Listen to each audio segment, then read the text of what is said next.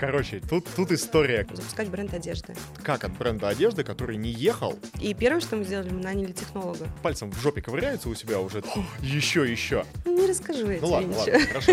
Ладно, цели в бизнесе. Потому что они сейчас придут на мое производство, как сделают все классно, а я что? Ща мы сделаем. Хочу больше денег. Кто должен делать? Я делала лекала сама, Это очень важно. у нее страх большой, по всё херня отговорке, такая. отмазки, да. Херня это все полная.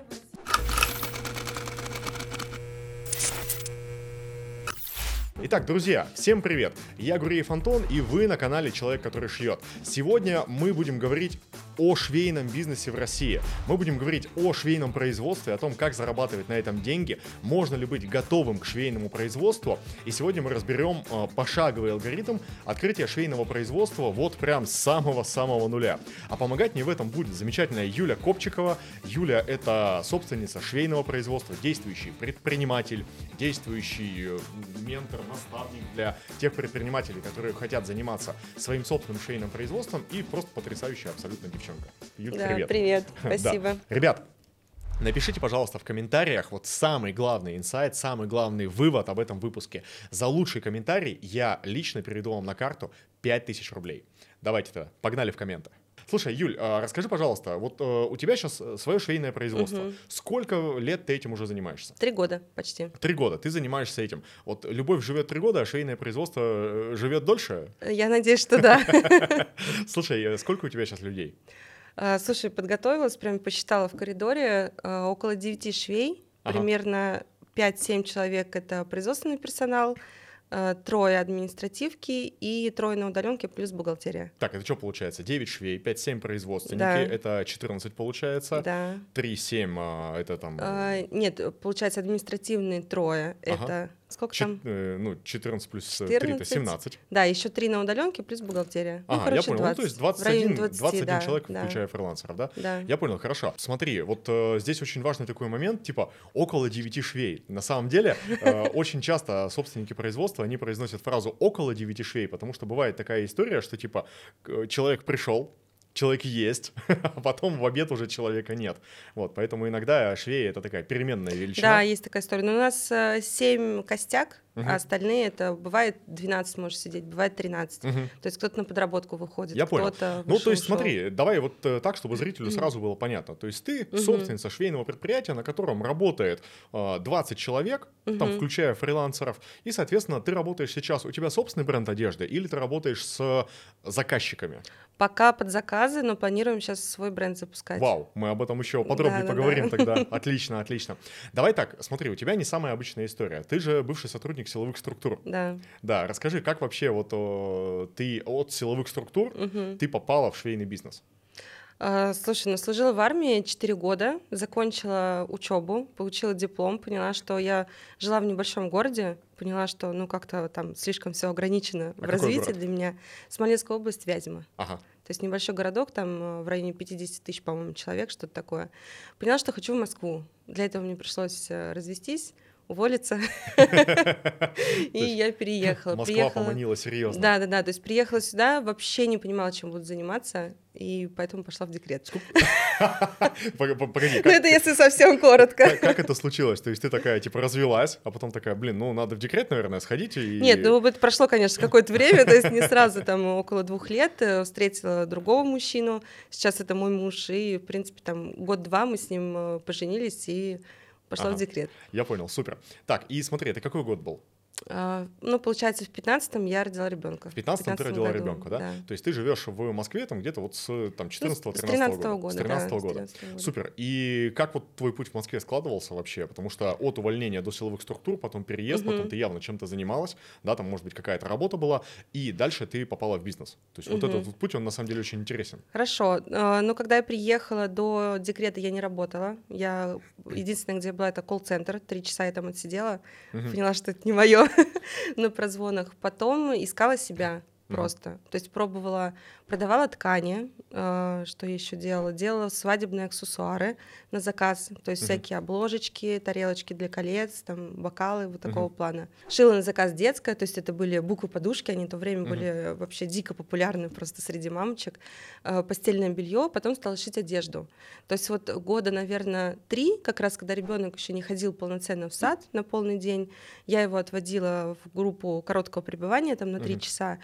Э, для мамы, которая имеет маленького ребенка, три часа это очень много времени. То есть я его отводила, сразу быстро чем-то занималась, шила, потом э, забирала, шла. Потом ему исполнилось, наверное, три года, это получается 18-й год, я пошла работать на производство, на угу. швейное. На швейное производство кем? Да, э, снабженец и менеджер по логистике. Слушай, а вот как это вообще, вот мне просто интересно, как к этому люди приходят? Ну, типа, сижу я, сижу, листаю HeadHunter, и такие, типа, швейное производство. Ну, очевидно, Нет, слушай, это мое. Я даже, я даже не листала. Я просто сидела и поняла, что мне нравится, мне нравится шить, но в рамках там своей квартиры я много не сделаю. Я пробовала работать с надомницами. Э, в Вязьме нашла девушку, ей отвезла свои машинки, ей привозила ткани, лекала. Из Москвы, в Вязьму? Э, да. Ага. Но я как бы в Вязьме на тот момент ребенок был маленький, я 5-6 месяцев я жила на даче. То ага. есть Вязьме там была близко. Я ткани закупала в Москве, муж привозил на машине, а я отвозила уже дальше ей. Э, я поняла, что очень сложно мне так работать, потому что мое понимание э, там качества я не могу, пока еще не умею перекладывать на других людей. Угу. То есть объяснить, как это, а что как, такое как это качество. происходило? То есть ты, э, ты видела то, что тебе там сделали, да? Угу. Типа, кто наделал? Я наделал. И ты говоришь, ну, типа, это, это херня, да? Это херня, но да. почему это херня? Вот не, хват, ну, не хватало Ну, как бы я объясняла, объяснить. что должно быть хорошее качество, что вот я там за такие-то деньги это продаю, я готова тебе платить вот столько, но твоя работа столько не стоит, потому что, ну, это даже на рынке не продашь. И на меня человек смотрел, и говорит, нормально шито, uh-huh. ну, вот из этой серии. И я очень быстро с ней перестала работать, ей там давала шанс, шанс, шанс, шанс, еще один, еще один. Как ты говоришь, если человек мудак, то он мудак. То есть, а тут как-то, ну, ладно, ну, попробуй, но девочка молодая, там, неопытная, в итоге не получилось. Были попытки натянуть сову на глобус немножечко, да? Да, да, да, тяжело натягивать, поэтому не стоит. И все, я перестала с ней работать, поняла, что в рамках э, своей квартиры я не сделаю больше, чем я хочу, могу. И я начала работать с готовыми изделиями, то есть вот Универ Клаб, проект 111, они бланковые вещи продают, я закупала у них, наносила печать, у них же там же делала, я работала с художницей, сотрудничала. Мы продавали так, Потом я поняла, что это не то, что хотят люди. Uh-huh. То есть бланковый свитшот это там не свитшот, а оверсайз, который я рекламировала неделю назад в своем инстаграм. Uh-huh. Они такие, что за дела, это не то, что мы хотим. Ну, то есть тоже не получалось там по лекалу. И в производстве я просто поняла, что ладно, нужно сделать перерыв, нужно подумать, собраться вообще, изучить эту историю как-то uh-huh. и уже двигаться дальше. И поняла, что надо пойти поработать, как минимум. Uh-huh. Просто поработать, чтобы не сидеть там на шее у мужа, зарабатывать какие-то деньги, а там уже решение как-то придет. И работу меня сама нашла. То есть я uh-huh. еще даже не успела, я не размещала резюме, я э, нигде ничего не писала. Я, мне кажется, даже в Инстаграм ничего об этом не писала. Просто мне написала девочка знакомая, она программист по вышивке. И она говорит, Юля, слушай, производственники ищут э, снабженца, то есть угу. нужен менеджер по закупкам. А у тебя как раз компетенция именно в снабжении была? Э, или, или не было, ну просто такая, да, ладно, погнали. Я просто знала, ага. что такое футер, ну условно. я такая, все хорошо, я им позвонила, я помню, ехала в поезде в тот момент, как раз из Вязьмы в Москву, ехала с мамой, с ребенком, мама ехала ко мне. Я позвонила, говорю, ну вот так и так, там по рекомендации на снабженца. Там мужчина на другом конце провода, Александр, он говорит, Юль, три вопроса. Я говорю, давайте. Он говорит, опыт есть? Я говорю, ну, шью там дома. Он говорит, то есть машинки знаете? Я говорю, знаю. Что такое френч знаете? Ну, там то-то, то-то. Он говорит, хорошо. И какой-то он еще третий мне вопрос задал. Я... А, когда готова выходить на работу? Ага. Я говорю, ну, через неделю, он, давайте завтра. Ага. Я такая, сейчас минуту. Я, мам, можно завтра на работу? Она такая в панике, такая, ну, я, говорит, буду здесь неделю, а дальше разберемся. Я говорю, да, готова. И я пришла, все, им было достаточно, потому что для меня были менеджеры, это продавцы унитазов, какие-то бывшие курьеры, там кто-то еще. То есть, когда им ставили задачу найди люверсы, french terry и футер диагональ трехнитка ага. в качестве пенье, для них это вообще было что-то с чем-то. Я многого не знала, во многом не разбиралась, но я достаточно быстро вникла. Сколько времени у тебя ушло на то, чтобы вникнуть? Слушай, ну, через месяц я уже в самостоятельное месяц. плавание пошла Вау. на производстве, да, то есть мне, меня не обучали особо, то есть э, я сидела, просто изучала информацию. Я ходила за начальником производства просто по пятам, там, Татьяна Николаевна, можно я с вами? Она говорит, конечно, то есть везде. Там был э, печатный цех, вышивальный цех, э, швейный цех, ну, естественно, свой склад, плюс отдел продаж для маркетплейсов, отдел продаж под розницу, под ритейл. А то есть там было... была? Э, слушай, ну там по э, численности в печатном два было человека, в швейном четыре, на упаковке там четыре ручницы, в отделе продаж э, одномоментно было там три, три или четыре продажника, то есть каждый угу. за свое направление. Я понял. То есть, в принципе, небольшая компания. Я понял. На самом деле у нас сейчас получается такая вот история предмотивационная, потому что угу. история из э, мамы в декрете, которая ничего не знала про э, швейный бизнес и знала, что такое футер, до собственницы швейного предприятия. Потому что очень многие ведь э, люди, они боятся, типа, я ничего не знаю в этом бизнесе, я не могу его начать. Угу. Или у многих возникают такие страхи, что у меня нет времени, да, типа я там мама в декрете, а действительно именно угу. в декрете очень часто в женские головы приходят кайфовые да, мысли, да, да. потому что есть энергия угу. и надо ее куда-то выплескивать, и они такие типа, блин, хочу начать швейное производство, бренд одежды, но не, не понимаю, как это делать, или у меня времени нету. Угу. Вот, пожалуйста, живой, готовый пример э, человека, который ничего не зная в этом, быстро очень э, начинал добиваться результата. Слушай, ну если говорят нет времени, значит нет просто желания. Приоритеты вот не и туда. все, потому просто что приоритеты не да, у меня вот все, кто со мной работает, они знают, что если я что-то хочу, то я пойду на пролом вообще. Мне без разницы, знаю, не знаю, разбираюсь. Если я хочу, я к этому приду да, все да, равно. Да. И вот здесь есть еще один очень важный момент, ребят, смотрите, а, если вы сейчас работаете там в найме, грубо говоря, у вас там нет стартового бюджета, и вы ничего не понимаете, но хотите разобраться, то отличная тоже схема — это пойти работать в какую-то компанию, которая занимается тем, чем хотите заниматься вы, и там наработать свой опыт. Вот, пожалуйста, пример Юли. Если брать примеры отвлеченные, а, можете поинтересоваться историей Федора Овчинникова. Потому что Федор Овчинников, прежде чем создать Доду Пиццу, он поехал в Москву и работал в Макдональдсе для того, чтобы понять, как работают предприятия быстрого питания. Это очень показательная история, очень классная. Окей, хорошо, смотри, ты пришла работать в компанию, отработала месяц, э, что-то начало получаться, что-то начала понимать. Как дальше ситуация развивалась? А, продолжила работать. Я в общей сложности там работала год. А, потом на меня перекинули еще э, водителя. То есть я человек с топографическим кретинизмом, еще ставила маршрут водителю по логистике.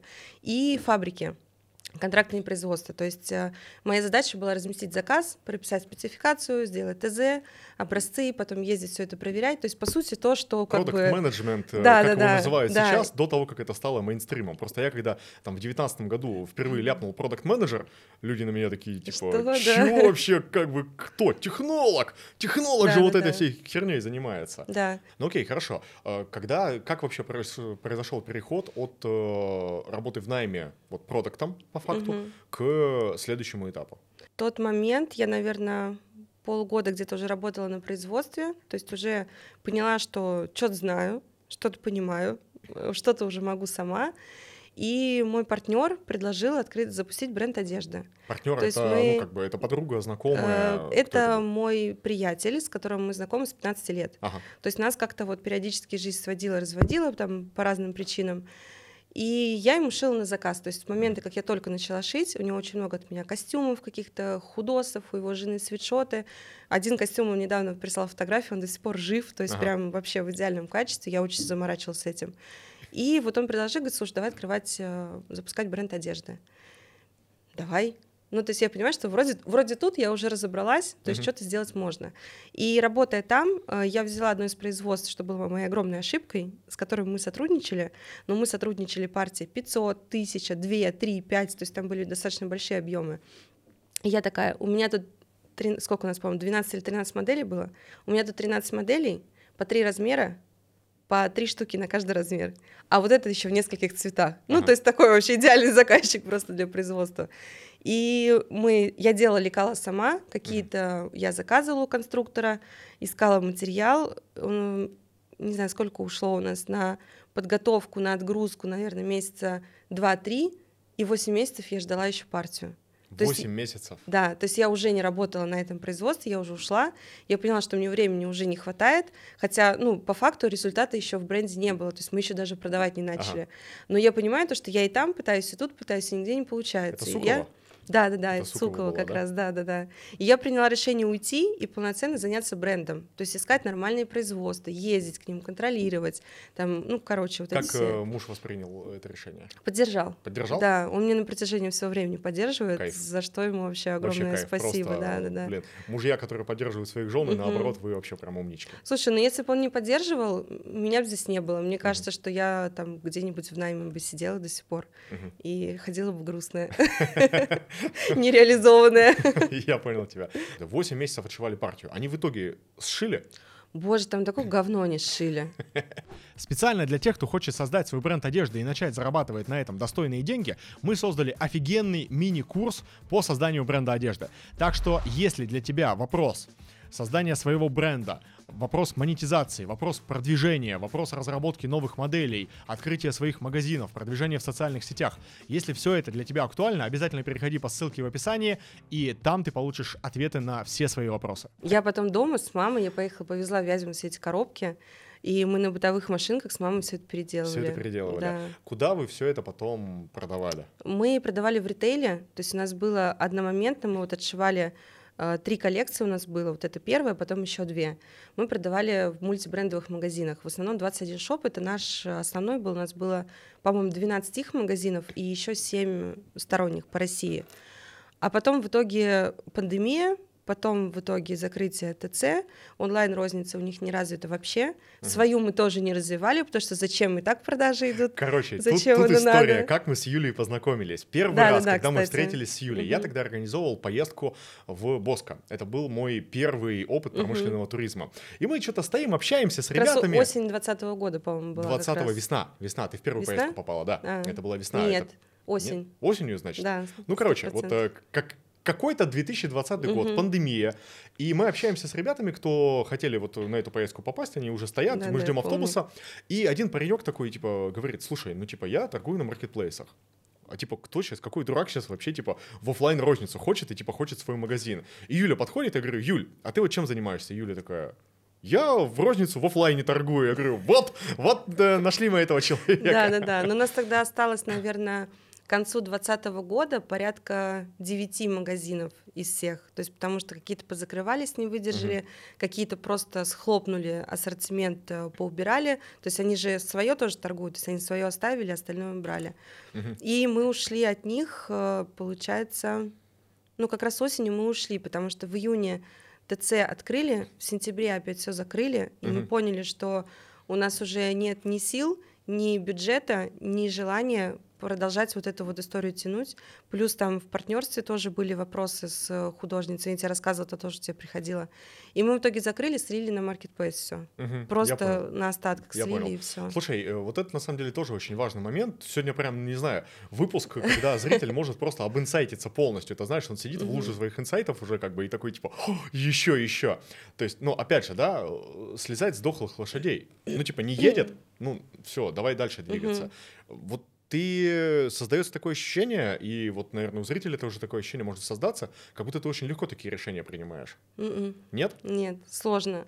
Каждый раз сложно. Но тут просто у тебя весы, и ты либо ты выбираешь там себя и свое развитие, либо ты выбираешь всю эту кабалу тащить. А как же, ну, типа, всё. ну, я же столько сил вложил. Но это же, я отношусь к этому так, то что, как вот ты говоришь, э, тест гипотезы. Ну, то есть э, можно 50 бизнесов открыть и 55 закрыть. Ну, условно. И если не получилось тут, ну, ты либо тратишь время и такой, ну, через 10 лет у меня это получится. Через 10 либо, лет. да, либо ну, ты типа, а делаешь эти это 10 сейчас. лет я буду, знаешь, я буду героически страдать, Да, я да, буду да, тащить да. свой крест. Поэтому проще закрыть направление, отказаться от э, клиента, сузить ассортимент или что-то еще. То есть, Как понять, что это вот прям не едет? Вот знаешь, вот есть, Мгм. э, вот я сам этот период проходил в свое Мгм. время, и я задавался вопросом, вот смотри, где я не дожимаю, а где реально, ну, типа, бизнес говно, и он не поедет. Мгм. Вот как вот, как вот это понять? слушай, ну цифры, они же все показывают. ну, может быть, я недостаточно стараюсь. Ну, не знаю. Мне сложно ответить на этот вопрос.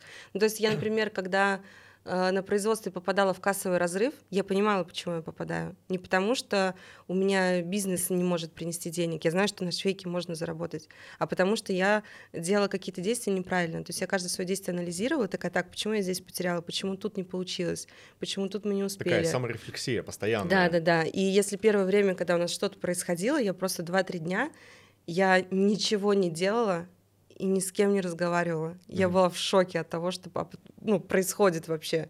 Такая, да ладно. А потом я поняла, что это потеря времени. То есть даже один день, он э, бывает решающим. Конечно. И я научилась действовать быстро. Может быть, не всегда это правильно, но а как еще? У тебя что-то произошло, нужно быстро поменять свою стратегию, нужно быстро поменять направление и идти туда, куда тебя приведет к результату. Ну да, да, быстрая рыба ест крупную да. в этом отношении. Окей, слушай, вот на самом деле очень важный момент, да. Я-то историю знаю про угу. открытие производства, но вот как от бренда одежды, который не ехал, угу. как вот идея Ну, мы, получается, бренд закрыли, э, я запустила следующий. Открыла тоже с партнером, э, был по предзаказам. То есть мы отшили какую-то небольшую партию, у нас там было, по-моему, моделей 6, может быть, плюс-минус, сейчас уже не помню, по предзаказам, и я все это показывала в Инстаграм. То есть я тогда очень активно начала вести блог, то есть с момента, как а, мы закрывали Сукову, я прям честно, откровенно вышла и сказала то, что вот был такой путь, вот у меня вот такой классный опыт, мы вот к этому пришли, мы обосрались тут, мы сделали классно тут, мы там э, неправильно сошлись с партнерами и кое-как разошлись. То есть все прям рассказала и продолжила рассказывать. Я рассказывала про производство, как я их искала, как они мне там что делали, что не делали, какие были косяки, какие были проблемы. И я помню, я прям выкладывала фотографию из серии там голосовалки, ну смотрите, вот это шито хорошо, а это нет. Это, вы это видите или это я уже до них? Ну то есть до такого доходило. И мне начали писать то, что Юль, давай уже свое открывай. Uh-huh. То есть все прям пишут, ну ты вот там топишь за качество там и так далее, давай открывай свое. Я этого хотела, и у меня э, где-то в моих там э, записях э, 5-7 лет давности было то, что я хочу либо ателье, либо небольшое швейное производство там, на 2-3 швеи. Я начала задумываться на, этот, на эту тему. И у меня были люди, которые готовы были с нами работать. Uh-huh. То есть мне прям писали то, что возьми в очередь, я прям делала там анкету какую-то, по-моему, э, какой ассортимент у них, сколько они хотят шиться, э, там, что это за бренд, где они продают. Ну, короче, у меня там порядка 40 человек уже прям было в этом листе предзаписи, которые готовы работать. Понятно, что это не факт, что вот эта предзапись есть, и все будут с тобой работать. Конечно, нет, потому что там через фильтр ушло много. И все, открыли производство. Открыли и производство. изначально Сколько хотели... На, старт? на старте полтора. Полтора миллиона рублей. Да. Это прям да. вот э, во что полтора миллиона? А, слушай, полтора это получился ремонт, э, оборудование, аренда два месяца и какую-то небольшую подушку оставили какую-то на аренду. небольшую подушку. Ребята, вот прямо это по, ну, примерно по учебнику, да, то есть если вы сейчас посмотрите там любые мои другие видосы, там мои материалы посмотрите, я говорю, швейное производство, полторашка минимум заход. Да, можно открываться, если ты открываешь там на 2-3 машинки спокойно там с полумиллиона рублей. Э, некоторые люди умудряются впихнуть открытие ателье в получение соцконтракта, это 300 тысяч рублей, но, соответственно, это все история про отсутствие финансовой подушки безопасности. Юля сейчас об этом говорит, что нужна финансовая подушка безопасности. Это обязалово вообще. Так, окей, э, открыли швейное швейное производство. Вот смотри, вот это какой год был? 21 21 год. Весна 21 Весна 21 года. Угу. То есть вот сейчас как бы 23 год, ну там, да, да, третий да. год, да? Угу. А, можно ли быть готовым к тому, чтобы открыть свое швейное производство? Нет. Ну, типа... Слушай, ну я к тебе тогда, помнишь, приходила в феврале на консультацию, в марте мы открылись. И я к тебе пришла в тот момент, когда сказала, вот деньги в кармане, вот э, амбиции, вот цели, угу. буду открывать. И ты даже на том консалте мне говорил, Юль, не лезь, угу. Юль, не надо. Я, чего? Я вот, э, у меня, знаешь, был дикий интерес понять, э, почему у других не получается. Ага. То есть вот я работала с фабриками, будучи наемным сотрудником, я работала уже, будучи владельцем бренда, и я видела, что ошибки у всех одни и те же. И я тебе больше скажу, они же у нас. Uh-huh. То есть мы, мы все допускаем одни и те же ошибки на каждом этапе. Особенно, когда ты начинаешь расти, ты растешь в объемах заказов, у тебя там перелидос, ты э, растешь в объеме, ну не в объеме, в количестве сотрудников, ты просто не справляешься в какой-то момент с вот этим вот, э, как сказать, Короче, с тем, что тебе нужно адаптироваться Мгм. к росту твоего бизнеса. И мы допускали все те же самые ошибки. И я такая, ага, понятно, почему это у них вот так произошло. То есть было вот так. Слушай, а вот э, смотри, ну вот э, невозможно быть готовым к тому, чтобы открыть свое производство, да? То есть я на самом деле тоже искренне в это э, верю, потому что я сам был гордым обладателем двух швейных производств на Мгм. 45 человек, и я прекрасно понимаю, что это такое вообще. А, Тут вопрос, знаешь, наверное, какой? Вот ты говоришь, мы замечали вот эти ошибки, и есть ошибки роста. А есть ошибки, которые, оно же знаешь как, есть два типа швейных производств. Мгм. Первые, первые, которые с горящей жопой э, на перелидозе том самом, да, Мгм. они, соответственно, не успевают справляться с заказами и постоянно. А вторые, Мгм. которые пальцем в жопе ковыряются у себя уже там 8-9 лет Мгм. и на том же самом уровне остаются. Мгм. Вот как ты считаешь, почему одни производства развиваются и идут Мгм. вперед, а вторые никак не могут доковыряться? Слушай, ну это очень легко на самом деле. Вот смотри, я буквально сегодня утром, перед тем, как ехать к тебе, э, знала, что ты что-то такое подобное задашь. И я выдумала то, что если отмотать сейчас на э, декабрь-февраль прошлого года, то есть э, декабрь 22 и февраль 23, то у нас, в принципе, уже все процессы были выстроены. У нас э, был костяк швей, там э, цех раскроенный, цех упаковки, было понятно, как там мы работаем с клиентами, привлекаем, какой клиент. То есть было прям все ок, нормально, выстроено. А потом мы решили переехать, Мгм. расшириться. То есть мы расширяемся, и мы понимаем то, что мы сейчас э, бухаем подушку на ремонт, на аренду, то, что нам нужны там такие-такие люди, то, что нам наконец нужен технолог что нам нужны еще менеджеры. Ну, то есть, и ты, получается, что вот эта вся твоя работающая история, которая у тебя была, ты просто ее вот так схлопываешь и делаешь заново, потому что то, что у тебя работало на 5 человек, оно на 20 уже не работает. Там все по-другому, там процессы другие. И просто те, кто не растут, им так, ну, комфортно. То есть они не хотят выходить вот за эту вот э, свои там зоны комфорта. Мгм. Им удобно, им хорошо, они понимают, что это риски, что это нужно работать, что это нужно еще кого-то нанимать, что ты берешь на себя больше обязательств. То есть вот э, много-много пунктов. Мгм. Ну и кому-то, видимо, просто так комфортно и хорошо. Ну а как же вот часто очень, знаешь, типа, я работаю, у меня, там, не знаю, 5 швей, на пяти швеях, ну сколько, ну давай в регионы какие-нибудь там, не знаю, 700-800 тысяч рублей выручки в Мгм. среднем по больнице, да, Мгм. может быть до миллиона, может быть до миллиона. И вот, ну, денег-то не хватает. Мгм. Денег не хватает категорически, и ведь не нравится ничего, работа ведь не выстроена. На пяти швеях у тебя чего? У тебя технолога, скорее всего, нету. Мгм. У тебя а, раскройщик... Операционки а, тоже вряд ли. есть. Операционки, да, фига, у тебя просто ты помощник раскройщика, ты там а, а, технолог тот самый, ты конфекционер, Ну, то есть ты не можешь себе принимает. позволить нанимать Да, сотрудников. да, потому что у тебя еще и математика выстроена Мгм. обычно таким образом, что, ну, прям, ну, ничего не схлапывается. Хотя, на самом Мгм. деле, ребята, вот с миллиона выручки можно спокойно 400 себе забирать, если у тебя нормальные процессы на Мгм. швейном производстве. Вообще спокойно. А, но ведь люди же каждый день страдают. То есть, понимаешь, а, вот я слушаю тебя, и у меня создается такое впечатление, как будто люди осознанно выбирают продолжать страдать Мгм. свои, свои Ну, проблемы. это категория людей такая. Мгм, Я, например, не люблю страдать и жаловаться. мгм. Я могу там психологу пожаловаться. Себе я уже даже мужа не жалуюсь, потому что я, каждый, я говорю, рассказать, как у меня дела. Он говорит, не надо, я буду переживать. Он переживает за каждого сотрудника, за каждую там историю. Ну, то есть я не люблю жаловаться, потому что я понимаю, что это мой выбор все равно. То есть то, где я есть сегодня, там, или была полгода назад, или буду через год, это результат моих действий или бездействий. Я сама себя туда веду. Да, совершенно То есть я верно. могу жаловаться сама себе, винить там сама себя, но от этого тоже ничего не поменяется. У меня, когда сейчас я в группах работаю с девчонками, я им э, в первую очередь вдалбливаю одну очень простую мысль, колоссально простую. Типа, то, что у тебя сейчас происходит, вот на данный момент, это результат э, принятых решений полгода назад. Мгм. То есть ты полгода Да. назад принимаешь какие-то решения, и сейчас ты пожинаешь их плоды. Мгм. Поэтому вот если зрители, которые видят сейчас э, это видео или слушают этот подкаст, а, вы понимаете, что у вас в жизни происходит то, что вас не устраивает, подумайте, отмотайте полгода назад, Что какие вы решения вы делали, да. принимали, что вы делали, что вас привело к этому, и начинайте вот прямо с сегодняшнего дня делать что-то по-другому. Типа, а, не делали рекламу Мгм. своего швейного производства? Сделайте. Блять, так начните делать, ну это, кстати, очевидно. да, это ключевое, потому что мы в какой-то момент, когда мы переехали, и мы поняли, что мы по операционку, мы пошли на обучение, модальное обучение мастера, но мы поняли, что у нас все равно компетенции не хватает выстроить нормальную по операционку. И вот в тот момент как раз стал вопрос, мы должны сделать то, что мы никогда не делали. И первое, что мы сделали, мы наняли технолога. Мгм. Я дико не хотела нанимать технолога. А в чем сопротивление было? Слушай, я не знаю, мне, ну, до этого я понимала, что он пока не нужен, мало типа швей, были. да, мало швей, там нет операционки. У меня одна технолог пришла, и когда э, в, мае, ой, в марте прошлого года она мне три месяца отработала, и когда я звонила, собеседовала еще, ну, первое по телефону проводила, такие, пять швей? Ну, типа, вот так вот они все реагировали. Я такая, да пошли вы, сама все сделаю. Мгм. И вот она три месяца у меня отработала. А, Мы запустили тогда с ней текстиль, пиджаки мы запускали, платье запускали, прям круто, классно. Но она у меня выживала просто всех с коллектива.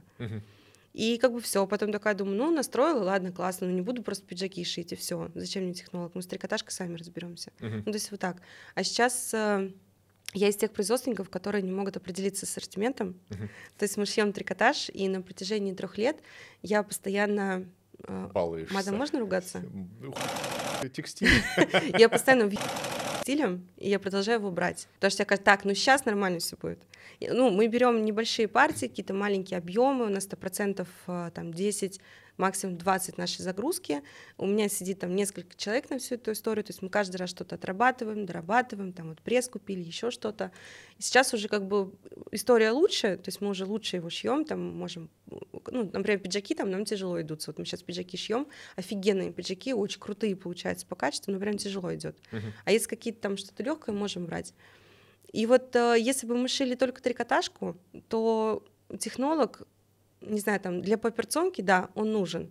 А если шить от и до, и если шить только футболки, худосы, брюки, ну, условно, да, там три модели, ну, я не знаю, насколько он нужен прямо я, на я лично постоянке. считаю, что на небольшом производстве при стабильном ассортименте э, можно держать всегда технолога на удаленке. Да, в да, частности, я сам всегда рекомендую контакты нескольких э, технологов-удаленщиков, которые помогают выстраивать эту работу. У нас в команде есть э, сейчас в качестве кураторов две девочки-технолога. И я лично тот человек, который говорит, типа, нет, технолог не нужен на таком маленьком производстве, потому что он э, занимает дофига времени. А что самое важное, когда у тебя небольшое производство, есть еще психологический барьер платить высокую зарплату. На самом Да, деле, так- технолог не так- дешево такие стоит. проблемы тоже бывают, особенно вот кто в Москве открываются, там Мгм. зарплаты они видят и такие, типа, да come on, я меньше зарабатываю, да, на старте Мгм. бизнеса. И получается так, что на этого технолога начинает навешивать еще с три короба всякого говна. И из-за этого человек просто начинает сыпаться в ряде Ну, случаев. Выгорает и все. Да, то есть иногда хорошие технологии, они плохо делают свою работу просто потому, что они делают, ну, блин, реально еще Всё. дофига всего. Мгм. Дофига всего. Слушай, а, Многие, с- кстати, еще технолога с управляющим смешивают. Они путают их, Мгм. понимаешь? Да, А вот не, вот- не понимают, что это такое. Они не да, понимают, разница. да, типа технолог, блин, это, это не управляющий. Мы Мгм. еще обсудим этот момент, как бы Мгм. будет, мы когда алгоритм будем разбирать Мгм. открытие, мы обсудим этот момент. Но я вас умоляю, пожалуйста, не ставьте технолога на управленца. Вот история из моей практики.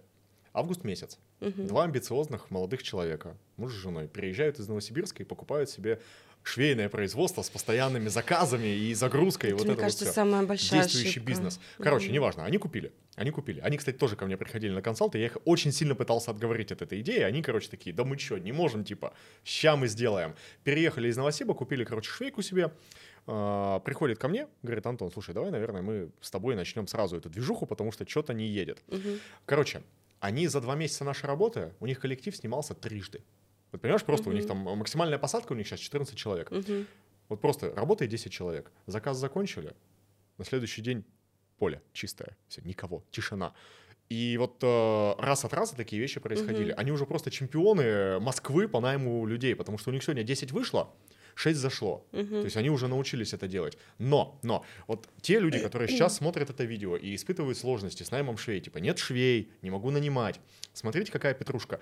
Прежде чем мы научились нанимать 6 швей за один день, мы слили с этими ребятами 70 тысяч рублей на тесты объявлений на Авито. 70 тысяч рублей. И я помню прекрасно вот этот момент, когда они мне говорят, Антон, мы, мы потратили 52 тысячи рублей. Авито Мгм. не работает. Я говорю, вы потратили мало. Продолжайте тестировать, продолжайте пробовать, продолжайте делать. И потом фигак, и они Мгм. становятся чемпионами. И сейчас, когда у них происходит ситуация, типа, коллектив снялся, они такие, да и похер, новых наймем. Все как бы уже нормально в этом отношении. Поэтому, если проблема с наймом, просто как бы вы неправильно его готовите. Вот на самом деле это именно такой момент. Здесь вот и много, да, то, что первое — это как нанимать, второе — это давать им стабильность, потому что они вот у нас раскроены на шестом этаже, а производство на третьем. Мгм. И когда швея у нас получается упаковочный цех, он такой проходной, то есть можно через него пройти. И если они видят стеллаж для кроя пустым, а у нас просто наверху все, то у них сразу вопросики. Работы нет. А где работа? Галочка а что такая, с да? работой? Да. А что будет? И Я уже начала им отправлять фотки. То есть я прихожу, вот у меня потому что офис рядом с раскроенным, получается, в одном помещении. И я прихожу, скидываю фотографию раскроенного цеха, где видно рулоны, там на складе рулоны, крой видно, то чтобы они знали, что работа есть. Потому Да. что иначе это все вот встали и ушли. Да, да. И причем, э, ну, типа, никакие инструменты вообще не работают. Если Мгм. вы еще откуда-нибудь из Костромы, то в целом как бы и фотографии не всегда могут помочь, потому что здравствуйте огороды, здравствуйте Да, грядочки. да, тоже Вот. такое есть. Так, окей, хорошо. Слушай, а вот э, линейный персонал производственный, окей, да, ну, Мгм. Сложности, специфика, да, психология, много психологии достаточно. А управленца? Слушай, мы третьего управляющего ставим уже. Э, Третьего, в смысле, их всего три у вас, или вы третьего подряд ставите? Третьего меняем. Третьего меняете. Почему Да. меняете? А, Первую я взяла в августе месяце, убрали мы ее в апреле. Мгм. Ну, то есть человек просто был не готов брать какую-то ответственность. Мы, когда переехали, то есть было так, я вроде как бы делегировала, но держала. Мгм. А потом переехали, я говорю, ладно, давай, типа, сама все делай. И поняли, что нет вообще никакой структуры, нет понимания, как выстроить э, производственный план по срокам. То есть я запрещаю менеджерам говорить э, клиентам сроки и цены на встречи. Вот прям нельзя, у нас это прописано. Потому что, говорю, вы сначала должны утвердить э, со швейным цехом, а потом уже сказать, да, потому что вы сейчас клиенту скажете, мы через неделю сдадим. Вы придете, а у них там завал, о котором вы не знаете, там или запара какая-то, или новый заказ, который уже спустил другой менеджер. Я говорю, вы этого не знаете. И у нас приходили клиенты, им озвучили сроки, ну, там, три дня, а мы сдавали через месяц. Ну, Мгм. грубо говоря, то есть такие вот были ситуации. А второй раз я уже нанимала через HeadHunter девушку. Честно говоря, ну, у меня нет какого-то супер опыта в найме, я понимаю, что мне в этом нужно прям себя развивать и Мгм. учиться. Мы сейчас с HR работаем, у нас такой проектный HR. А, Я не знаю, почему я ее выбрала. Я себе задаюсь этим вопросом последнюю неделю. Вот, но у нее тоже, у нее страх большой. То есть, знаешь, вот люди, которые, э, они боятся своего провала больше, чем у них есть желание вырасти или что, и что-то попробовать. Я не боюсь провалиться. То есть, Ну, когда то я есть, когда открыла... человек боится ошибок настолько, что он просто парализован страхом Да, и не делает. да, да, да. То есть я когда открыла производство, мне было дико страшно. То есть я понимаю, какая сумма вложена, я понимаю, что у меня обязательства. И первый месяц я там была вообще в каком-то там ступоре ужасном. И я просто села и такая, так, Юль, что будет, если закроемся? Мгм. Давай по порядку. Я прям с собой все проговорила, э, что я могу продать, какие деньги выручить, какие у меня останутся обязательства, как скоро я их могу вернуть, что я для этого сделаю. И я такая, «Пф, Нормально, работаю. да? Нормально. Ну, то есть, да, я не боюсь ошибиться, потому что ошибки это тоже опыт. Да, конечно, когда свои ошибки это более плачевный опыт, как правило, и дорогой, но тем не менее. И мы сколько, ну, полтора месяца где-то нам проработала. Мы сейчас пока перевели на менеджера по работе с клиентами. Мгм. Ну, посмотрим, что будет Я дальше. понял, я понял, хорошо, хорошо. Слушай, а, вообще может ли вот типа швейное производство работать э, само? Вот знаешь, как э, многие типа, вот мы сейчас выстроим все и уедем. Слушай, в целом может. То есть можно, если повезет, Мгм. найдешь классного управленца, то да, потому что у нас в какой-то момент, это был август месяц, мы прям поняли то, что у нас все ок. Мгм. То есть понятно, что нет предела совершенства, мы постоянно что-то там дорабатываем, доделаем, но у нас э, менеджеры там понимают, как работать, как выстраивать цикл. У нас э, классно работает технолог, она там в 3-4 раза нам увеличила выпуск. Мгм. У нас единственное сейчас вот на упаковке. Мы на- набираем упаковку, опять приходится менять. То есть либо сами уходят, либо мы убираем.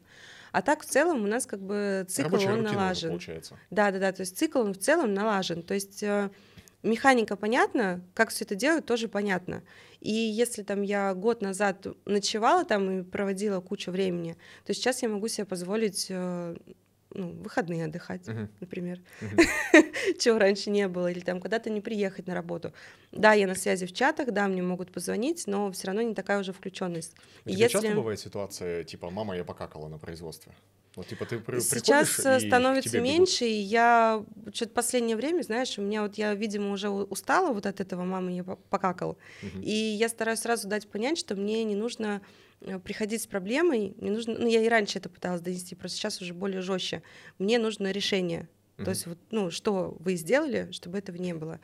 И какие-то решения мне не нравятся, то есть я понимаю, что они уже это сделали, мне не нравится, я бы сделала по-другому. Мгм. Но кого это волнует? Ну, по большому счету, все же работает, Да. проблема решена. А то, что мои там какие-то заморочки, это То исключительно есть мои э, вот заморочки. это, смотри, вот этот таракан, что типа люди делают хуже, чем я. Мгм. То есть э, ты как считаешь, э, с ним, ну, получается, надо работать с Конечно, этим да. тараканом, да? Да, я в какой-то момент себя поймала на мысли, что я не нанимаю классных, компетентных людей, специалистов, Мгм. потому что они сейчас придут на мое производство и как сделают все классно, а я Мгм. что?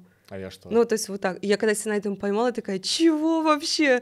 Ты что несешь? Давай нормальных людей нанимай. Давай нормальных людей, да. Да. То есть, ребят, не пытайтесь натягивать сову на глобус. Очень важная, Мгм. очень важная штуковина. Хорошо. Слушай, а, ты несколько раз, на самом деле, вот э, проскакивала у тебя, да, там, я там хочу вот это, я хочу вот Мгм. это, я хочу вот это. Какие сейчас у тебя вообще в целом э, цели в бизнесе Мгм. твоем? Слушай, ну я хочу, хочу перейти на бренд. То есть мы сейчас перезапускаем, мы метим на голубой океан. Прям вот реально, не буду пока ничего рассказывать, потом узнаешь все. Работа долгая, мы уже два месяца готовимся. То есть это, знаешь, мы, я тут звонила на вязальное производство. Сейчас все такие подумают, какой это голубой океан? Ну, это одно из.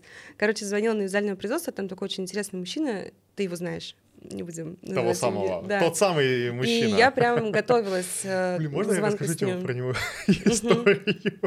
Короче, мы у него заказывали эти подвязы для пола и воротники. Он офигенные подвязы делает. Он мне, короче, потом перезванивает и говорит, я не буду с вами работать, у меня плохое предчувствие.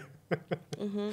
Вот, ну, блин, мы тогда, конечно, офигели, но в целом э, он мужик очень сложный, очень сложный Очень. мужик, Но он очень крутой. но очень классный специалист. У Мгм. него, кстати, и шейка своя еще есть. Короче, блин, да ладно, Геннадий, да? Да, Ну, Ге- Геннадий. Геннадий, блин, Слушай, но он мне Геннадий отказывал на самом деле крутой. э, в сотрудничестве, когда я работала на производстве. Я им тоже звонила, он мне сказал, я не буду с вами работать. И я звоню, ой, ну, говорю руководителю, говорю, так и так, говорю, я ищу другие варианты. Она говорит, ищи, но ты не найдешь. Мгм. Лучше, чем он, ты не найдешь. Поэтому, говорит, езжай к нему и мирись с ним. И вот я сейчас позвонила, и он мне тогда спросил, он говорит, ну, вам, говорит, наверное, сейчас прям надо. То есть я говорю, мне там нужно столько-то, столько-то, вот накидала там фотки. Я говорю, нет, весна, лето, коллекция. Он такой, «М, добро пожаловать, работаем. Ну, то есть он понимает, то, что я адекватный человек, прихожу там э, в начале октября месяца, чтобы мне получить продукцию там в- в Весной. марте, там февраль, март, апрель условно. Да, И нормально, поэтому мы запуск продаж планируем на март-апрель, не Что, раньше. вы планируете легкую вязанку какую-то, получается, если... Ну, там не апреле? только это будет. Ну, Не расскажу я Ну тебе ладно, ничего. ладно, хорошо. Ладно, цели в бизнесе, цели. Свой бренд, Свой хорошо. бренд, а да, свой бренд, чтобы мы- что?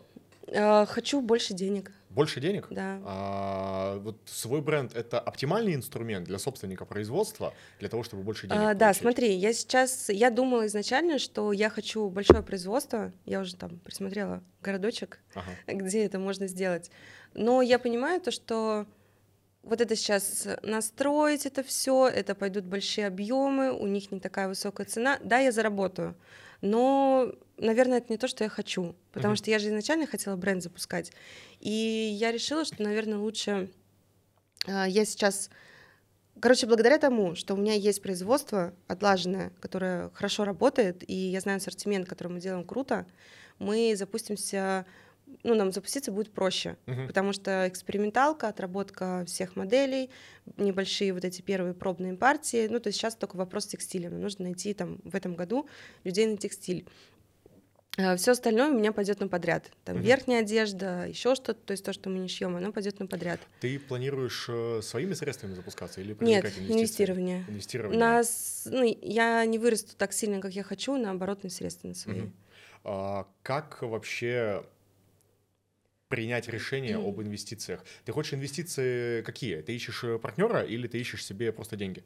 Э, нет, это будет партнер. Это будет Да, партнерство, да, да, с долей, да, А, в бизнесе. Уже есть этот Да, человек или есть. ты его ищешь? Не, Вот смотри, есть. для тех людей, кто м, думает о привлечении инвестиций, либо кредитовании, либо Многие чего очень боятся еще, этого. а, вот с этого можно начинать или этим надо продолжать развиваться?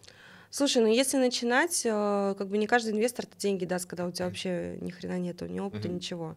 Поэтому у нас э, как бы есть э, уже твердый фундамент, наше производство, то есть это наш актив. Мгм. И мы ну, пред- э, как, рассказали им два варианта, что мы либо развиваемся вот так и строим фабрику, либо мы развиваемся сюда. Мгм. Но как бы здесь нам и кайфа больше, ну, мне лично в том числе, как бы и кайфа больше, и деньги другие. Мгм, я понял. Слушай, а, Этот партнер, он будет принимать участие в операционном Нет. управлении? Нет, то есть он просто Нет, деньги. да. Он просто деньги и э, менторская поддержка, вот что-то еще. Да, если какая-то консультант, ну, то есть у них э, есть, у него, точнее, есть опыт э, ведения бизнеса, у Мгм. него очень хороший бизнес с хорошими деньгами. То есть, если нужна будет какая-то консультация, вот мы, например, на днях встречаемся, мне нужна консультация по финучету. Мгм. Очень нужна, потому что я понимаю, что это будет уже другая история, Мгм. и мои там экселевские таблички и финтабло это уже чуть-чуть другая. Я штука. понял тебя, я понял тебя. Окей, круто на самом деле, потому что вот этот ментальный переход от э, я ковыряюсь на свои до Мгм. я понимаю, куда идти. Здесь Мгм. ключевая фраза я понимаю, куда идти, и есть актив уже текущий. Моя личная позиция, э, то, что начинать бизнес с кредитов, с инвестиций без опыта, типа не стоит. Блин, ребят, я, вопро- я просто вам завидую. Я просто вам завидую, потому что если бы кто-нибудь в 2017 году Антону мне показал бы вот такой выпуск, как сегодня, Да я бы, 21-м. я бы просто целовал песок, по которому этот человек ходил. Ну, серьезно. Боже, я, вы, я когда в августе открыл производство, а, а когда в сентябре я понял, во что я вляпался, я в таком вообще ступоре и шоке Мгм. был. Ну, реально, это было вот уже там сколько, 6 лет прошло, Мгм. получается. Блин, реально, очень полезно этот выпуск, и вы не представляете, насколько даже он полезен, и насколько вот вот то, о чем мы сейчас говорим, насколько это мясо. И вот поскольку а, мы сейчас вот давай увеличим концентрацию мяса еще. Давай, знаешь, такой филе миньон сегодня. Филе миньон швейного бизнеса. И у нас сегодня в гостях э, замечательный шеф-повар Юлия. Да? А, Если бы ты сейчас открывала, вот верните тебе твой 2020 год. Верните мне мой 2020 год. А, Как бы ты сейчас действовала? А, слушай, Вот давай, вот давай, знаешь как, вот типа, Давай. да- давай по-другому, давай ситуацию создадим, да? Давай. создадим ситуацию прям. А, 2020, Мгм. Вязьма. мгм. А, типа, вот хочешь создать свое швейное производство? Погнали. А, так, ну первое, что бы я сделала, определилась бы для бренда я все-таки открываю или под, ну, под заказы, потому что мы же изначально хотели туда и сюда, и очень быстро поняла, что это Unreal вообще. Мы печать свою хотели, вышивку, то есть определиться с направлением. А, Второе, определиться с клиентом. То есть мы всегда работали с малышами. То есть бренды, которые только на запуске, я по-прежнему с ними работаю. Я их безумно люблю. Это, наверное, самый сложный клиент, самый долгий, но самый рентабельный. То есть на них прям можно зарабатывать. Но при этом мы сейчас все равно берем объем, потому что нам загрузка нужна, мы объем берем, и вот э, малыши, потому что они долго тянутся. А, Ассортимент. Это прям, я не знаю, я, наверное, от текстиля я все-таки поставлю, блин, эту бригаду на текстиль. То есть я столько уже на нем потеряла, но и я заработала опыта Ага. тем не менее, очень дорогого, но опыта. То есть определиться с ассортиментом, потому что на старте распыляться безумно Как, э, сложно. как определиться с ассортиментом? Хочу детское, хочу дет... э, женское, хочу собачье. Не знаю, я исходила на тот момент из того, что проще. Почему Мгм. мы с трикотажки начали? То есть трикотаж это легко и просто. Почему текстиль? Потому что спрос на него огромный. У нас из э, всех заявок там в день придет э, 20 заявок, из них будет 15 на текстиль. У тебя 20 заявок в день? Да. Вау. Ну, типа, прям ребят, много, 20 да. заявок в день. Мы еще об этом поговорим. Еще поговорим об этом. Так, хорошо, определилась с ассортиментом. Дальше. А, Очень хорошо просчитать затраты на запуск и заложить подушку. Потому что, да-да-да, все такие так. Просто сейчас у меня слеза покатилась. Ну, у нас, смотри, вот прям на нашем примере расскажу, как было. Мы а, сняли 120 квадратных метров сразу, потому что планировали то, то, то, то, то, и еще там вот так вот сверху. И вот этот первый год работы, ну, естественно, там первый месяц я даже не отбивалась, а первый год мне было дико сложно вообще даже вот отбить аренду и какие-то там еще косты. Поэтому нужно лучше расти постепенно, по чуть-чуть, взять там, не знаю, 40 квадратов, посадить туда несколько швей или там взять 80 квадратов, потому что кто-то там сразу смотрит уже на какие-то большие масштабы. Это сложно, потому что нужно понимать, окупите вообще это или нет.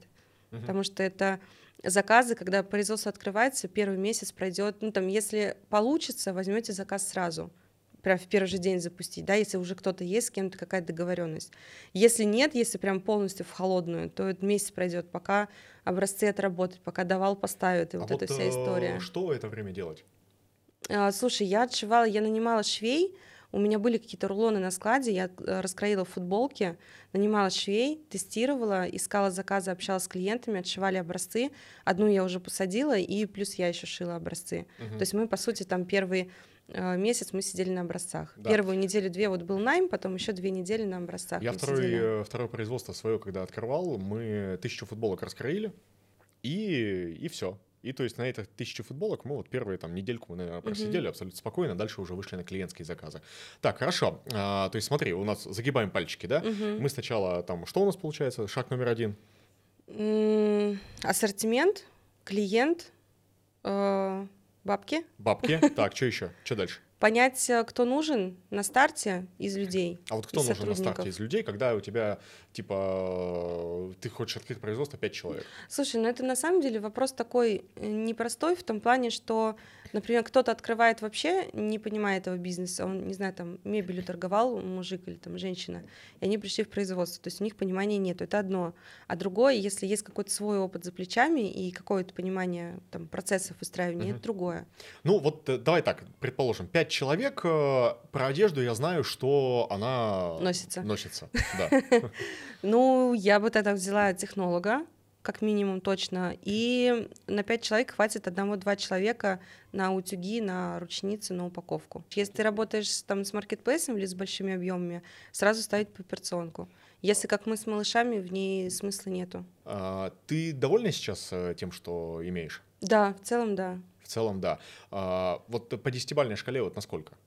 Слушай, ну, наверное, на 7, потому что если бы у меня было больше силы времени, я бы сделала еще больше. Если бы я начала раньше делегировать, Ага. будь у меня сегодняшний опыт и отсутствие там такого большого количества ошибок, я бы сильно быстро пришла. То есть если я сейчас все это схлопну, Мгм. ну вот я прям прикидывала, прям считала, сидела, что я смогу за 4-6 месяцев вот прийти в эту точку, где я 4-6 сейчас по месяцев. производству. да. 4-6 месяцев. Это вообще в легкую. Ну, э, это стоим... Какая цена? Э, Да, просто три года опыта.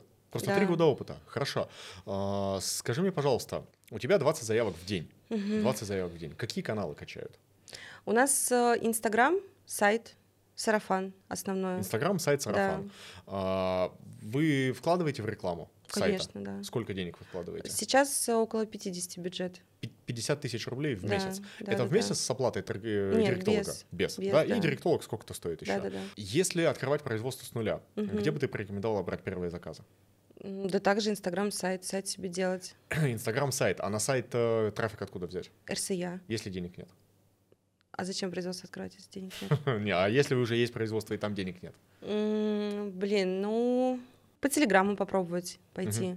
Но Телеграм, например, для нас не работает, там вообще не наш клиент. Низко, Телеграм самый низкоконверсионный канал. Да, да. действительно, это действительно так. Ну, там и клиент еще, это большие объемы и очень низкая цена. А, а иногда маленькие части. объемы и очень низкая цена. Да. Действительно так и есть. Но если представить себя золотоискателем Клондайка где-нибудь на Аляске, собственно говоря, там все равно можно выцепить клиента. То есть если бы ты открывала прям с нуля и бюджет был бы маленький, ты бы в первую очередь в телегу пошла. Ну, телега и инстуб развивала, там бюджет не нужен, можно самому вести. А что бы в институте делала? Все бы показывала. Вот э, У вот- нас, э, слушай, вспомни, три года назад мы одно из первых производств, которые вообще начали нормально вести инсту, сделали себе классный сайт. Ну, то есть мы прям круто это делаем, классно, и у нас э, нас безумно любят смотреть, у нас очень хороший охват, у нас в, в аккаунте производства в процентном соотношении охваты выше, чем у меня в личном. в личном. То есть там прям нормально идет. Мы показываем все, мы показываем процессы, мы показываем, что мы шьем, и даем какую-то полезную информацию именно для брендов. То есть мы Мгм. понимаем своего, мы все выстраиваем для своего основного клиента. Это Мгм. малыши. То есть все воронки выстроены под них. Остальные, вот они если прилипнут, круто.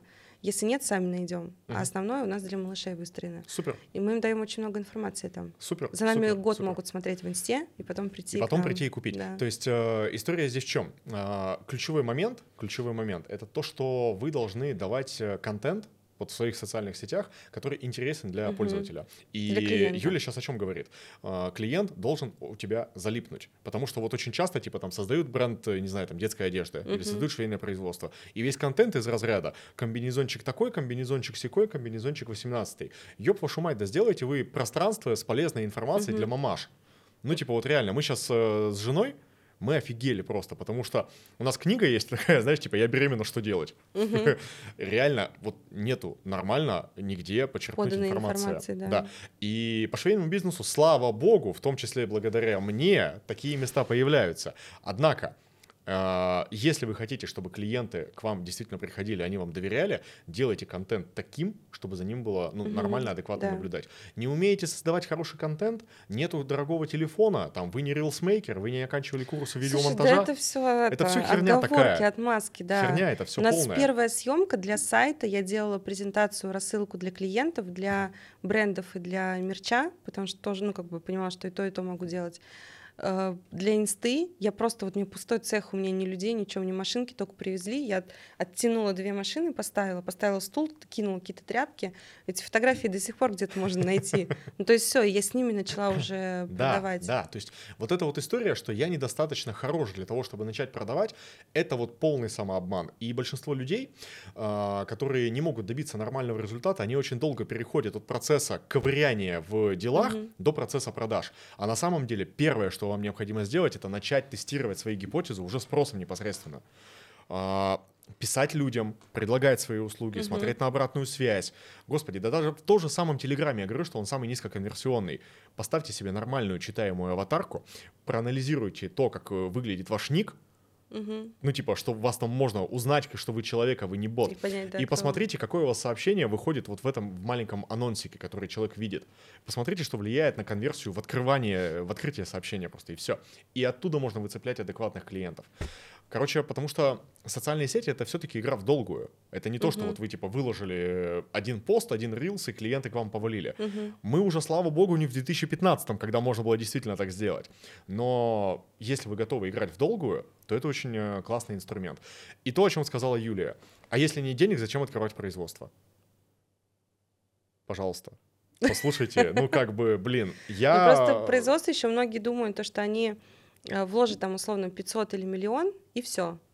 Ни хера не все. Так и в бренд одежды ни хера не Да, всё. то есть ты постоянно будешь вкладывать в оборудование, в рекламу, в людей. То есть вот нужен HR, это тоже деньги. Ты сначала платишь деньги, потом тебе результат приносит, как и любой то, другой и это не специалист. точно. И Это то не не точно, точно, потому что да. специалист пришел, может уйти. Ну, Конечно, короче, да. здесь Ну вот как у нас отношении управляющий, да, там два отработали, сейчас вот третьего поставили. подушка есть- нужна. Подушка Мгм. нужна однозначно. Окей, а, ты работаешь с малышами. Мгм. Клиент всегда прав. Нет, конечно. Почему? Э, Как-то вот э, как-то не клиент-ориентировано маленечко. Нет, ну, мы очень клиентоориентированы. на В отличие от Геннадия, Слушай, ну смотри, клиенты сильно разные, и даже не, клиенты, а люди. И мы, например, когда мы допускаем какую-то ошибку, косяк, задержали сроки, сделали, там, не знаю, брак, что-то сделали не по ТЗ, мы тоже это делаем. То есть у нас нет, у нас 1% брака, но он все равно есть. И мы всегда приходим к клиенту и говорим то, что да, мы обосрались, но мы вот так это исправили, и вот вам еще там что-то сверху бонус. И если клиент начинает вести себя неадекватно, а такие клиенты есть, э, у меня нет э, прописанного скрипта, конечно, на эту тему, как его правильно послать. А что там за но- скрипт пошел нахер? Да, но всё, в целом, как бы я, если э, менеджер встает, ну, в стопор, не понимает, как сделать, он говорит, вот я готов уже там посылать. То есть я не знаю, как вывести диалог, чтобы это было нормально. Я все равно это делаю как-то более аккуратно, наверное, в силу того, что я с ними уже общаюсь дольше, именно с нашим клиентом. И я его сливаю. Но Мгм. сливаю это аккуратно. И сливаю это так, чтобы э, его эго не было задето. То а есть, чтобы при нём, этом э, все... Эм, Потому что мне важно, как я выгляжу. Потому что этот клиент, он либо приведет ко мне кого-то, мгм, либо наоборот откинет от меня еще сотню. мгм. Это важно. То есть ты э, в, любо- в любой ситуации стараешься с ними Да. более Да. или менее адекватные Да. взаимоотношения То есть я им сохранить. даю понять то, что они в этой ситуации не правы, ну, или там нужно было вот так или вот это. Мы со своей стороны сделали там все круто, классно, но там, извините, расход. Да. Мы не можем быть Да. вместе, да? я все время очень осторожно это делаю. Бывали, конечно, ситуации, когда там уже эмоции зашкаливали, но их немного, потому что э, каждое сказанное слово в сети это либо плюс, либо минус Мгм. твоей репутации. Окей, окей, нормально. Я в этом отношении, наверное, не совсем с Юлей согласен, но потому что я тоже считаю, что клиент, э, типа, практически всегда не прав. Вот, э, разные ситуации бывают, но в этом отношении я, наверное, придерживаюсь политики того, что как раз каждое сказанное слово в сети, оно э, имеет э, два полюса. Первый полюс — это привлекает своих, а Мгм. второй полюс — это отталкивает чужих. Мгм. Да, и ведь мы работает. должны очень четко понимать, что мы работаем с кем-то, с кем-то конкретным. Вот, и поэтому вот я же являюсь собственником по факту больших ресурсов в Телеграме. Там более 40 тысяч человек. И я на самом деле там не стесняюсь в выражении своей позиции, потому что это очень важно. То есть я хочу, чтобы мой ресурс был подвержен определенным э, правилам там, да, и, и вот благодаря там моей позиции у меня там чистенько, у меня угу. причесанненько, мы э, заботимся действительно о тех людях, которые угу. наши, а те люди, которые не наши, они могут э, идти въебываться в свой двор, собственно говоря, угу. таким образом, вот. И я четко абсолютно знаю, что угу. есть места, где типа там, да он такой, секой, Ну у нас, видишь, у нас чуть-чуть все равно другая специфика, то есть если говорить там, у нас вот на протяжении трех лет к нам очень часто приходят клиенты с претензией, что мы должны предоставлять сертификаты качества. Меня это дико бесит. У нас написано два поста. Один в моем личном инстаграм, другой в производстве. И когда клиент приходит прям с требованием, мы сначала отправляем ссылку на пост э, в производстве. Потому а что он такой... пошел нахер, говорят, да? Нет, потому что он такой в мягкой форме. А в моем открытым текстом идите нахер. И если мне менеджер пишет, слушай, ну они все равно недоумевают, я говорю, значит, вторую ссылку на мой пост. Все, да. там все открыто написано. Еще раз, вот давай так, как угу. бы, э, сертификаты для бренда одежды. Да, Кто сер... должен делать? Бренд одежды. С херали. Слушай, ну здесь смотри, э, если мы, например, ты пришел ко мне и говоришь, Юль, хочу мерч, просто там нужна классная одежда с, там, с принтами, с вышивкой, с моими логотипами и так далее. У тебя нет там ни бренда, ничего, никакого позиционирования, тебе это не надо. У тебя есть просто клиенты, которым ты хочешь это продать. Я тебе могу предложить сделать это под ключ, и на тебя будут распро- распространяться мои сертификаты. При этом э, там будет указано мой бренд и мое ИП. Но и это если мне это надо. будет написано... И на бирочке, да, тоже будет Копчикова И на бирочке написано. будет написано Копчикова ИП, да. ее юридический адрес. Полностью, все И вот моё, что там да. у нее в сертификатах было занесено. Да, То есть да. ключевая эта фишка, которую не отдупляют. Да, я тебе продаю просто готовую продукцию, ты условно у меня там ее по какому-то опту покупаешь и по розничной продаешь. А потом, если ты эти бирочки срезал, Угу и к тебе претензия какая-то прилетела. Я вообще, я на самом деле, вот я не знаю, какая должна прилететь претензия, чтобы до сертов докопались. Я, ну, я не знаю. Бывают, не ну, знаю. типа, вот в моей практике не было ни Пошла разу такого. аллергия, вы набрали от состава. Ну, может быть, ну ладно. Кор- короче, да, она, она смогла притянуть эту причину. А, короче, ну, в моей практике просто не было ни разу разбирательств по сертам. Но если ты создаешь бренд одежды, то либо, если ты торгуешь по социальным сетям, тебе сертификаты mm-hmm. на первом этапе нафиг не уперлись. А если ты торгуешь на маркетплейсах, то будь любезен, заложи это в стартовый бюджет. Да. Ну, то есть все. Производство, когда делает сертификацию производства, это сертификат менеджмента качества, а не сертификация mm-hmm. продукции. И если у производства нет своей ТМки, то, соответственно, как бы будьте так любезны да, то есть никто не обязан предоставлять сертификаты. Это супер прям важно, это прям вообще супер важно. Да, это постоянно спрашивают, тут дико бесит этот вопрос. Ладно, окей, хорошо. А, слушай, давай, наверное, я не знаю, вот вот если можно было сделать мясной выпуск, угу. то, наверное, это вот я вот реально говорю, просто вот сегодня вы употребили потрясающий абсолютно филе миньон. Идти переваривать. Вот, просто. Вам нужно просто теперь с этим, ребята, пожить. Вам угу. нужно с этим пожить. Но давай, прежде чем мы будем отпускать ребят, мы дадим им, ну, какое-то напутствие, что ли, да? Угу. Вот новичок в швейном бизнесе, вот э, что бы ты ему пожелала? Хотел сказать, не лезь. Но нет, я знаю, что это не сработает. А, что бы я пожелала? Я бы, наверное, в первую очередь, чтобы считали цифры, потому что это, ну, кажется, что ладно, что там считать, но любой бизнес, он любит цифры, так или иначе, и не нужно ходить в розовых очках, что делают очень многие, и серии, что да мне нормально все, а то, что там кассовый разрыв, это так. То есть нужно понимать, почему это происходит, и ты либо, вот как мы говорили, либо ты это тянешь дальше, либо ты просто схлопываешь и все, и не тратишь на это время. Ну, мне кажется, наверное, это основное. Цифры, Очень... да, то есть... Да, э, да цифры, Ребят, учет. самая важная история и самая обидная, на самом деле, с розовыми очками, это то, что они разбиваются стеклами вовнутрь. Да. И это происходит всегда. И вот знаете, существует такое понятие ошибка выжившего, а, типа, да, он не ведет учет, как бы, у него все нормально. Это потому, что он еще не косякнул где-нибудь. Угу и его еще просто не прижало. Всегда помните тот факт, что сегодня мы работаем с результатами решений, которые мы принимали полгода назад. И если вы задумываетесь сейчас о том, что вас что-то в своей жизни, в бизнесе, в отношениях, в семье не устраивает, подумайте о том, какие решения вы принимали полгода назад. И начинайте прямо сегодня действовать по-другому. начинайте продвигать свой бизнес, начинайте вза- взаимоотношения с клиентами. Если вдруг вы допускали ситуацию, когда вы там кому-то не отвечали или сливали обязательства, подумайте, ложится ли это в картину вот ту, куда вы хотите прийти. Мгм. Ну, типа, я хочу зарабатывать там условный там миллион рублей в месяц. А вот когда я зарабатываю миллион рублей в месяц, я что, я трубки не беру? Я там людей подвожу Мгм. или я как-то иначе себя чувствую? Я какой в этой ситуации? Я как себя чувствую? Какие люди меня окружают? Кто рядом со Это, мной? кстати, очень крутая тема. Это очень Так, важная да. тема, потому Мгм. что вот, вот эта метафизика, ее да. упускают из внимания, потому что они все думают, что вот так накачаюсь и хватит. Мгм. Да нет, ёб вашу мать, не хватает никогда, потому что вот эта штука, она же с ростом дохода не уходит никуда. Ты зарабатываешь 100 тысяч рублей, ты думаешь, сейчас будет 300 и будет нормально. Зарабатываешь 300, такой, ёб твою мать, да денег меньше стало еще. Мгм. Потому что хотелочки твои растут.